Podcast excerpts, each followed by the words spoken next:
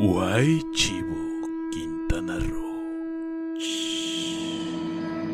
Historias de buenas noches.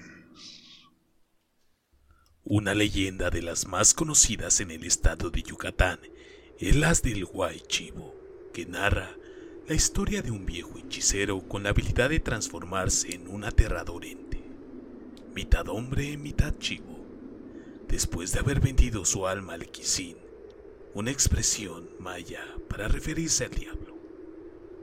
La historia del Chivo en Yucatán es muy similar a la de los nahuales en Centroamérica, pues se trata también de personas que toman la forma de diversos animales a partir de un ritual de ofrecimiento. En los poblados del interior del estado es común escuchar diversas anécdotas sobre encuentros con esta entidad. Se dice que si una persona se cruza en el mismo camino que él, debe desviar la mirada. De esa forma sentirá solamente un frío intenso y un mal olor. Pero si lo mira, a las pocas horas presentará fiebre y malestares productos de un mal aire. Se dice que el guaychivo se alimenta de las gallinas y el ganado de los pobladores y que habita en lo más recóndito y oscuro de los lugares aledaños a las pequeñas poblaciones, como en los bosques y montes. Existe una muy conocida frase que advierte a todo caminante nocturno cuidarse de este ser amante de la oscuridad, pues de tener contacto con él, su maldad se dejará caer.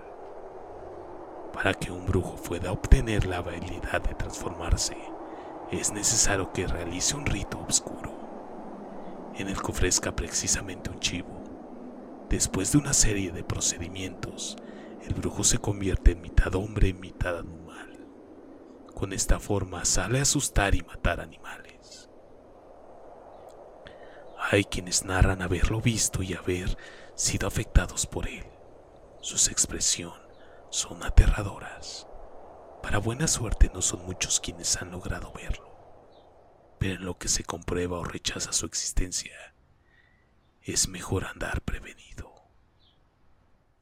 Caminante, cuídate al andar después de la medianoche, por los lugares donde el guay chivo ronda, pues este ser de oscuridad puede dejar caer en ti toda su maldad. Quiero darles la bienvenida a estos pequeños cuentos relatos o historias de un pequeño tiempo para que puedan escucharlo todos los martes. Mi nombre es Armando Durán y que tengan un excelente descanso.